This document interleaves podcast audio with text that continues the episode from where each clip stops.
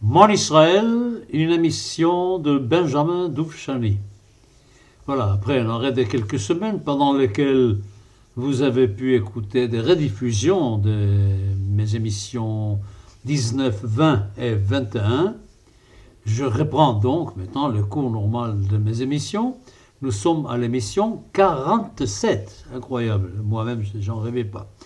47. Alors, si vous avez bien suivi mes émissions de l'année dernière. Vous vous souvenez, j'ai fait un mea culpa et je dis que pour parler de la résurrection d'Israël, j'ai consacré beaucoup trop de temps, peut-être trop d'émissions, à parler des juifs de la diaspora. Évidemment, c'est avec les juifs de la diaspora qu'on a réalisé le projet Israël, c'est évident, mais que je n'ai pas assez parlé de la terre elle-même, d'Eretz Israël, la Palestine. Et si j'insiste beaucoup sur le terme Palestine, c'est parce que malheureusement, il est arrivé depuis quelque temps un malheur, c'est que les Arabes se sont emparés de ce terme Palestine, et ont fait en sorte que c'est leur pays, puisque le pays s'appelle Palestine et ils sont palestiniens, ça veut dire que les Juifs sont des étrangers, des occupants étrangers. Alors, dans la mesure où nous connaissons l'histoire d'Israël, nous savons à quel point Palestine Palestine été un terme absolument utilisé par les Juifs. Et les Juifs, quand on disait où est-ce qu'ils vont aller pour créer leur État, on disait les Palestines. Il y avait mes enfants, je me souviens, chantaient un chant quand nous irons dans notre Palestine, etc.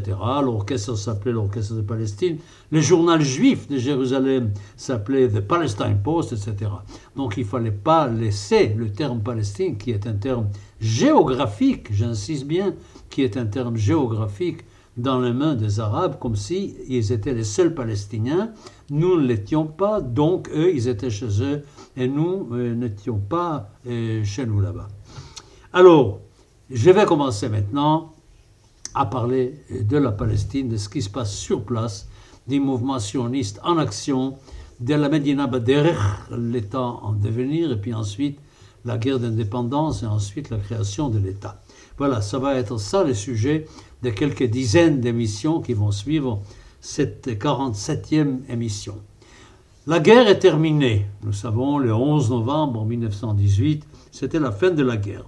Alors, quelle est la situation déjà? En Eretz Israël, en Palestine, ce serait plus facile de dire en Palestine, je crois, car Eretz Israël rentre parfaitement bien dans le discours en hébreu et mal avec le discours en, euh, en anglais ou en français. Et à ce moment-là, il faut parler d'Israël, de l'État, c'est tout à fait autre chose, ça arrivera. Alors nous voyons que pour le moment, nous sommes devant la présence d'une puissance occupante, c'est la Grande-Bretagne. La Grande-Bretagne a occupé la Palestine, donc a chassé les Turcs, a occupé la Palestine. Et nous avons euh, une administration militaire britannique qui domine le pays et qui est là pour s'occuper de tout.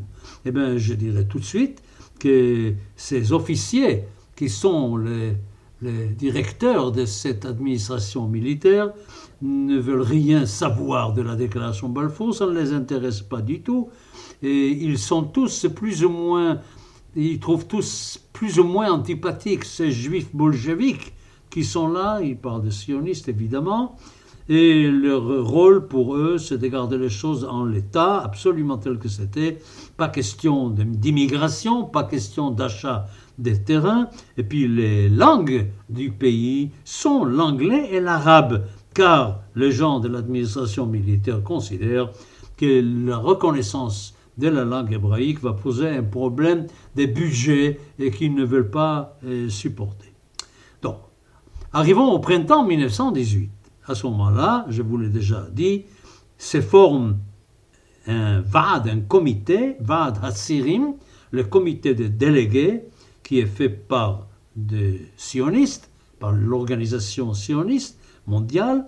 Alors nous avons le chef qui est Chaim Weizmann, qui représente l'Angleterre. Nous avons d'autres qui viennent de France, qui viennent d'Italie. Et c'est Va'adat Sirim doit commencer à organiser la vie du Yishuv, c'est-à-dire des, Juifs qui habitent déjà sur place, et d'être les intermédiaires entre ces et l'administration militaire. Premièrement, il faut apporter de l'aide économique. Ensuite, il faut penser à la médecine, il faut penser à l'éducation. Je vous rappelle qu'en juillet 1918, la guerre n'est pas encore finie, on a posé la première pierre à l'université hébraïque de Jérusalem sur les monts Scopus contre la volonté de l'administration militaire. Et puis, il faut aider déjà les, colonies qui sont déjà installées, les Moshavot, la Kvutzot Achaklayot, etc.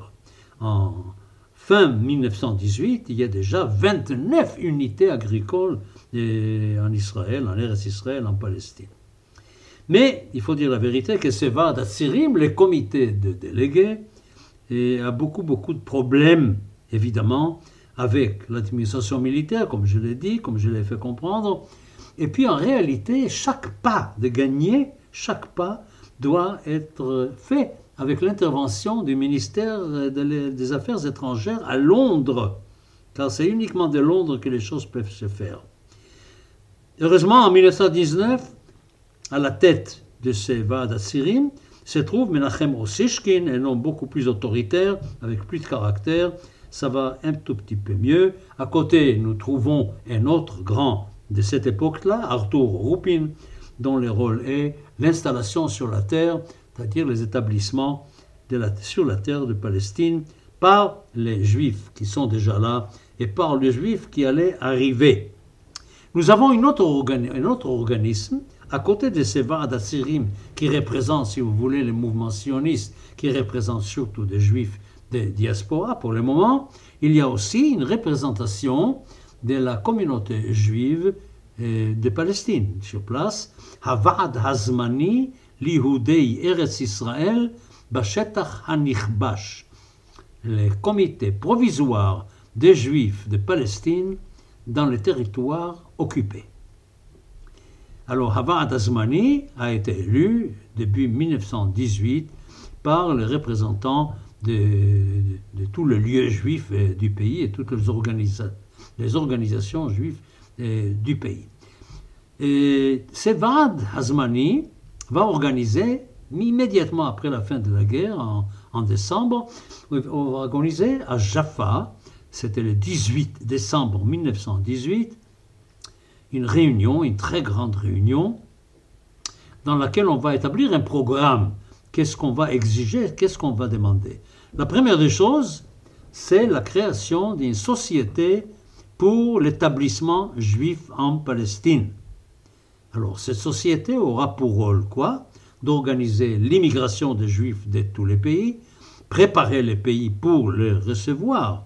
Cette société est censée recevoir toutes les, toutes les terres non octroyées à des individus dans le pays, ce qu'on appelle karkaot Memshala, les terrains qui appartient le domaine public, et puis tous les domaines abandonnés qui les sont laissés à l'abandon. Autre chose, cette société va avoir le droit d'utiliser toutes les richesses naturelles du pays. Ensuite, il faut développer le réseau ferroviaire du pays, s'occuper des ports du pays pour recevoir les bateaux, etc. etc. Vous voyez, comme, comme si c'était déjà un gouvernement. Et chaque, chaque, chaque organisme euh, euh, national ou religieux aura évidemment une autonomie euh, particulière en ce qui concerne les dîners ishut, c'est-à-dire la famille, mariage, divorce, etc., éducation, culture, etc. Ça, ça va être laissé à chaque communauté à gérer par elle-même.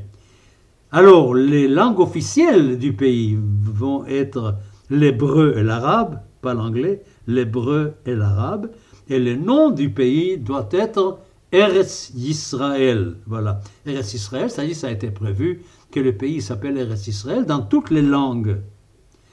Les drapeaux, quel serait le drapeau du pays? Mais Ce sera un drapeau bleu-blanc. Un drapeau bleu-blanc, on peut le trouver encore dans certaines publications du Larousse, ancienne publication du Larousse, on voit ces, ces, drapeaux bleu-blanc. Les jours de repos seraient les Shabbat et les fêtes juives, sans toucher aux droits des autres religions habitant le pays, les, les pratiquants d'autres religions qui habitent le pays, qui eux pourront parfaitement bien, évidemment, avoir des journées libres selon l'exigence de leur religion. 1919, nous commençons quelque chose que nous appelons encore aujourd'hui Ha'aliyah Hashlishit. N'oubliez pas, la Aliyah Rishona, c'est 1882, au début des grands pogroms en Russie. Ha'aliyah Shnia, la deuxième Aliyah, c'est 1905, encore une fois en rapport avec d'énormes pogroms. Et là, c'est autre chose, c'est quelque chose de plus positif. Aliyah Hashlishit, la troisième Aliyah. Alors il faut dire que maintenant, parmi ceux qui vont venir en Israël, nous trouvons surtout des pionniers. Il y a un mouvement qui s'appelle Ehalutz, qui veut dire tout simplement le pionnier, qui, ce mouvement exige de ses membres une réalisation personnelle de l'idéal sioniste, et surtout, surtout en travaillant la terre pour créer un paysan juif, pour créer un juif attaché à la terre, ce qui est extrêmement intelligent. Comment faire après des siècles d'exil où on ne vit pas du tout avec la terre, comment trouver, moi je dis ça toujours dans les livres que j'écris, je parle toujours des rapports avec le Père qui est au ciel et la Mère qui est la terre, et je dis qu'en s'occupant tellement du Père, on n'avait pas le temps de savoir ce que c'est que de s'occuper de la Mère, et à ce moment-là, et on va commencer à s'occuper des rapports avec la Mère. Et je dis en ajoutant, pour ceux qui ne sont pas restés des juifs fidèles à la religion juive, qu'ils s'adressent au ciel et ils disent Papa, nous avons été avec toi pendant si longtemps, nous avons oublié notre mère, laisse-nous maintenant un petit peu avec la relation avec toi, laisse-nous le temps et l'énergie pour euh, retrouver la relation avec la mère. Alors nous avons à, faire, voir là les débuts de la construction en Israël de la puissance des mouvements ouvriers, vous voyez, ouvriers et paysans. Évidemment, ça c'est extrêmement important. Alors vous, je vous donnerai des noms de ceux qui ont eh, créé ces mouvements Echaloutz parmi les, créateurs. Il y avait eh, ceux qui, dirigeaient un autre mouvement pour aller Sion, les ouvriers de Sion. Et eh bien, deux noms qui ne vous laisseront pas froid, David Ben Gurion et Yitzhak Ben Zvi, évidemment. David Ben Gurion et Yitzhak Ben Zvi, Yitzhak Ben Zvi qui était le deuxième président d'Israël après. Alors, qu'est-ce qu'ils faisaient pendant la guerre? David Ben Gurion et Israël Ben Zvi, ils étaient aux États-Unis et ils faisaient partie de la légion juive qui a été montée aux États-Unis. Il y en avait une autre qui était montée sur place en Eretz Israël. Et celui qui a créé aussi les mouvements à en Russie, par exemple, était Yosef Trompeldor, dont nous, avons déjà parlé, nous en parlerons encore. Joseph Trumpeldor, qui avait été officier dans l'armée russe, qui a participé à la guerre russo-japonaise où il a perdu un bras. Alors il y avait beaucoup, beaucoup de mouvements comme ça, et partout dans tous les pays du monde, là où il y avait des juifs, là où il y avait des sionistes. Et puis une fois que cette alia pionnière est arrivée en Israël, ça a créé aussi un grand réveil dans les, les mouvements ouvriers euh, sur place. Et il y a eu déjà une rencontre en 1918, une rencontre entre deux personnages très importants de ces milieux-là, de ces corps-là en Israël. D'un côté, David Ben Gurion, qui était donc l'homme des Poalei Sion, et puis Berl Katzenelson, qui lui faisait partie du bataillon Ivry, Agdouda Ivry, qui a été monté sur place en Palestine. Alors, euh, tous les deux, évidemment, socialistes, socialisants, c'est la gauche, qui, la gauche israélienne qui est en train de se constituer. Et puis après, un jour, on va avoir une veïda, il va, il va y avoir euh, une réunion très très importante. Ça a été au début de 1917 et ça s'est tenu à Petah Tikva. On a créé Achdut Avoda, c'est-à-dire c'est une sorte de parti qui avait les membres de tout ce qui était agricole, tout ce qui était ouvrier et sur place. 80% de tous les ouvriers juifs du pays en faisaient partie. Il fallait créer cet organisme qui va devenir plus tard évidemment la Histadrout, etc. C'était une sorte d'alliance entre euh, euh, tous les domaines professionnels. Et puis, on voit déjà à ce moment-là que ce n'est pas uniquement le travail agricole ou le travail et ouvriers qui va être au centre de leurs occupations, il y a immédiatement des volontés aussi culturelles et, et aussi des volontés politiques. Nous savons à quel point, à quel, à quel point ces mouvements sionistes socialistes eh, a joué un rôle si important dans la politique qui a mené jusqu'à la création d'Israël, et puis pendant de longues années, une fois qu'Israël a été créé. Bon, la situation économique, très difficile de dire qu'elle était en très très bon état. Il y avait un grand chômage. Et puis alors les, les travaux de Vada Tsirim, de ces, de ces délégués du mouvement sioniste vis-à-vis des puissances occupantes, était trop molle, d'après les gens sur place. Il y avait tout de suite des tensions. Nous, nous savons qu'il y avait une tension savez qu'il est resté jusqu'à la fin entre Ben Gurion et Weizmann, Weizmann représentant la bourgeoisie diasporique et Ben Gurion l'ouvrier sur place, l'ouvrier palestinien et israélien. Et c'est comme ça. Et puis, parlons un petit peu maintenant du point de vue géographique, disons, quelque chose que je vous ai peut-être déjà dit, c'est que l'armée française, qui était aussi là, et quitte la Haute-Galilée en 1919. Vous savez ce que c'est la Haute-Galilée? Esba Galil, c'est toute cette partie qui monte le long du Golan et, qui a le Liban à l'ouest et le, Golan à l'est et, qui va jusqu'à Metula. Qui va jusqu'à Metula. Donc l'armée française, qui est normalement là, quitte ces lieux-là.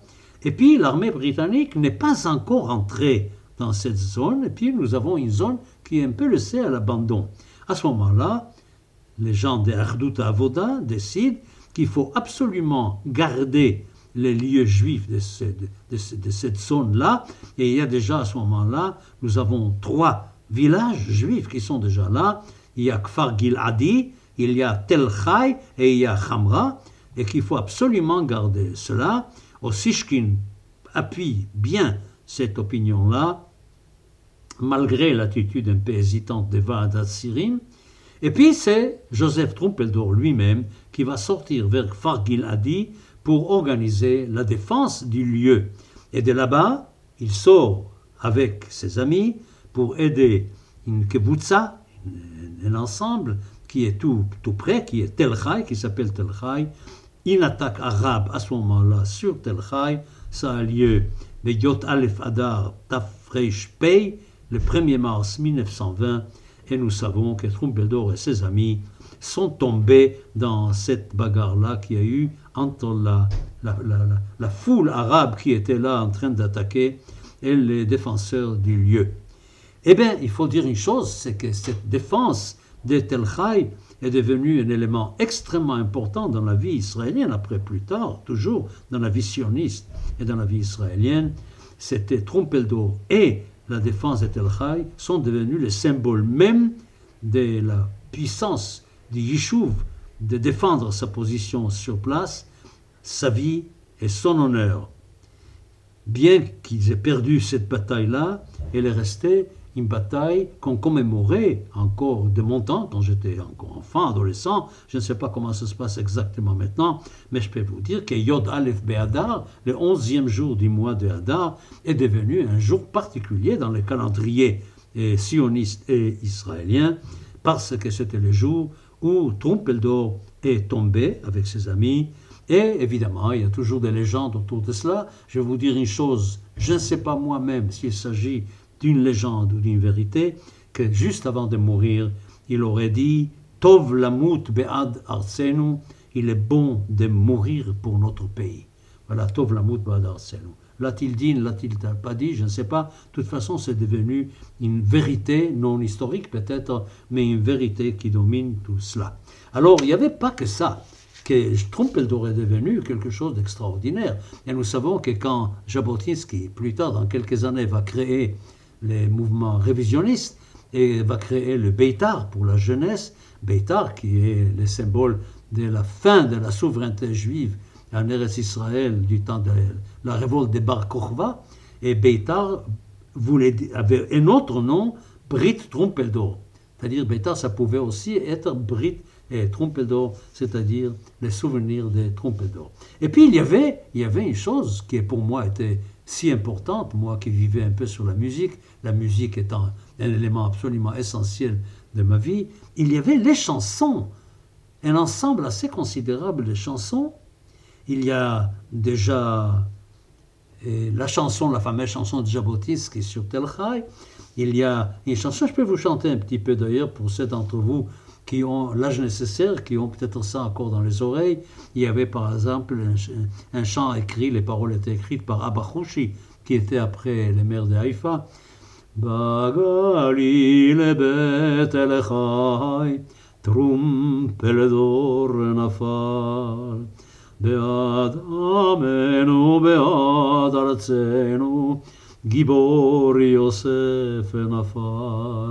etc., etc. Magnifique chanson. Et puis il y avait une chant, un chant que Jabotinsky a écrit, a écrit pendant qu'il était emprisonné à la prison de Saint-Jean d'Acre, après les événements de 20 et 21. Mi nidan ve'ad Beersheva, mi elayam, e, e שלא כופר בדם. דם עברי רבוי לסובה, etc., etc. Et puis on donne comme exemple que les sangs les plus purs qui a été versé sur cette terre, c'était les le sang des défenseurs de Tel Chai. Puis la chanson qui était ma préférée, puis aussi la préférée de ma mère, elle me demandait toujours de la chanter. Magnifique chanson. Ah,